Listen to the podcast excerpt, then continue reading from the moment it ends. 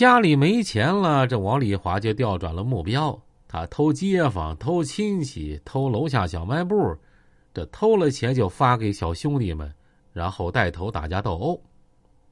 仅仅十三岁的王丽华，就成了派出所的常客。最多的一天，王丽华因打架、盗窃，连进五次派出所。但是对一个未成年人，警察也没办法啊。除了口头劝诫和教育，他们只能一次次把王丽华放回家。这种无拘无束，让王丽华是变本加厉。小学毕业之后，因为没有初中。接受一个小偷惯犯，王丽华被母亲送到工读学校，搁这儿，王丽华找到了自己的人生价值。他发现周围全是和自己相似的孩子，所以他迅速当起大哥了，并笼络了一批小弟。偷偷摸摸的，已经无法满足王丽华的胃口了。他开始啊琢磨干点大的。这王丽华的人生像一匹失控的野马，向着不可逆转的方向是飞奔而去啊！十六岁那年，王丽华的女友啊，被人强奸了。他剃光了头发，拿起刀准备报仇。好在犯罪行为没发生，就被居民报警给拦了下来。一九九五年七月十三号，十七岁的王丽华和一个十五岁的小弟，手持菜刀和假手榴弹啊，闯进北京一户商人家里，抢劫了价值两万多的手机等财物。由于初次做大案，这王丽华很快被警方抓获了。丰台法院以抢劫罪判处王丽华有期徒刑九年。进了监狱的王丽华没有真心忏悔，反而觉得命运啊待他不公啊，是社会的问题。他苦苦总结自己失败的原因，并串联几个监狱的狱友，打算出狱之后干一票更大的。干嘛呀？抢劫国库。在狱中，王丽华甚至有模有样的收集了许多银行行长的资料，然后一一备注，打算出狱之后执行。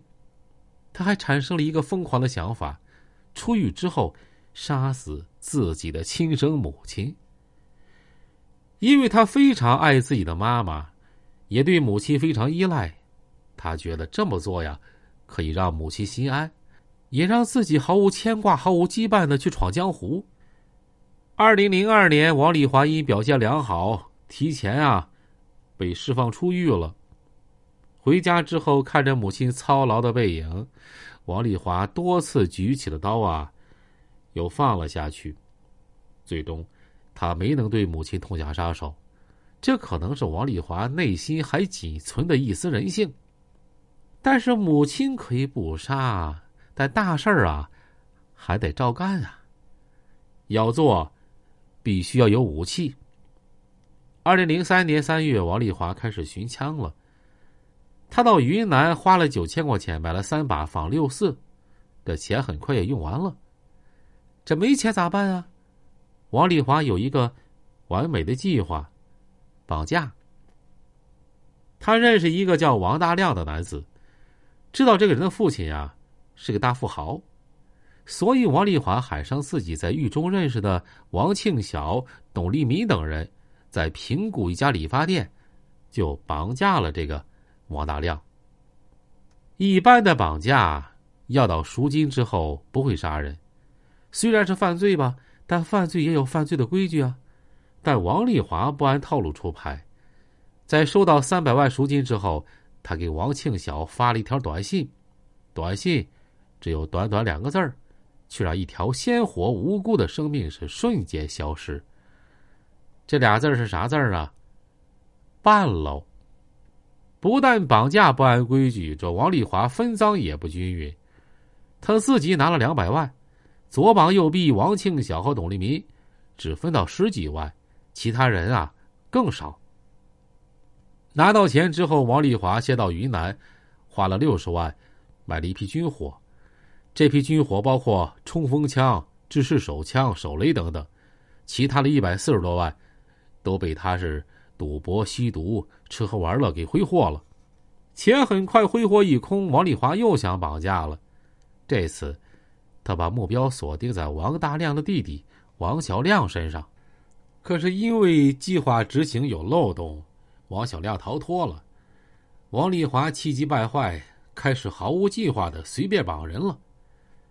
二零零四年二月二号，在北京二环一辆奔驰上，他绑架了一个姓杜的司机。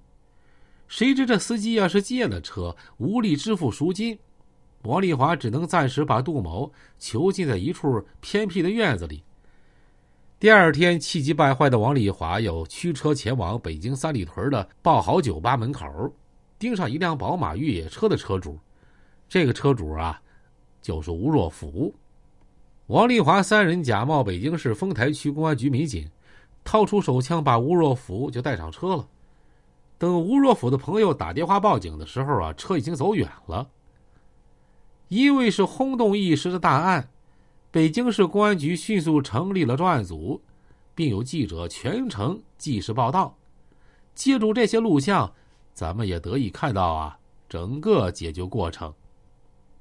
经过吴若甫朋友的指认，警察很快锁定了绑架嫌疑犯，就是王丽华。因为之前绑架大小王的是案件，他已经被盯了很久了。这次着急犯案啊，让警方给抓住了马脚。趁着夜色，北京警方出动大量警力去摸王丽华的落脚点。多接上一分钟，对于人质而言，就是多一分生的希望，少一分死的威胁。案发之后七个小时，王丽华打电话索要赎金啊，两百万。半个小时之后，王丽华又打电话来，态度嚣张说：“吴若甫死定了，但是你们啊还要拿卡取钱。”过去了十八个小时，警方依旧没有发现王丽华藏身处的线索。终于在晚上七点四十分左右，王丽华和他开的桑塔纳两千被警方发现了。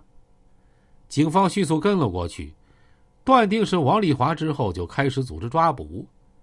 因为王丽华随身携带有手枪和手雷等致命武器，所以抓捕啊非常危险。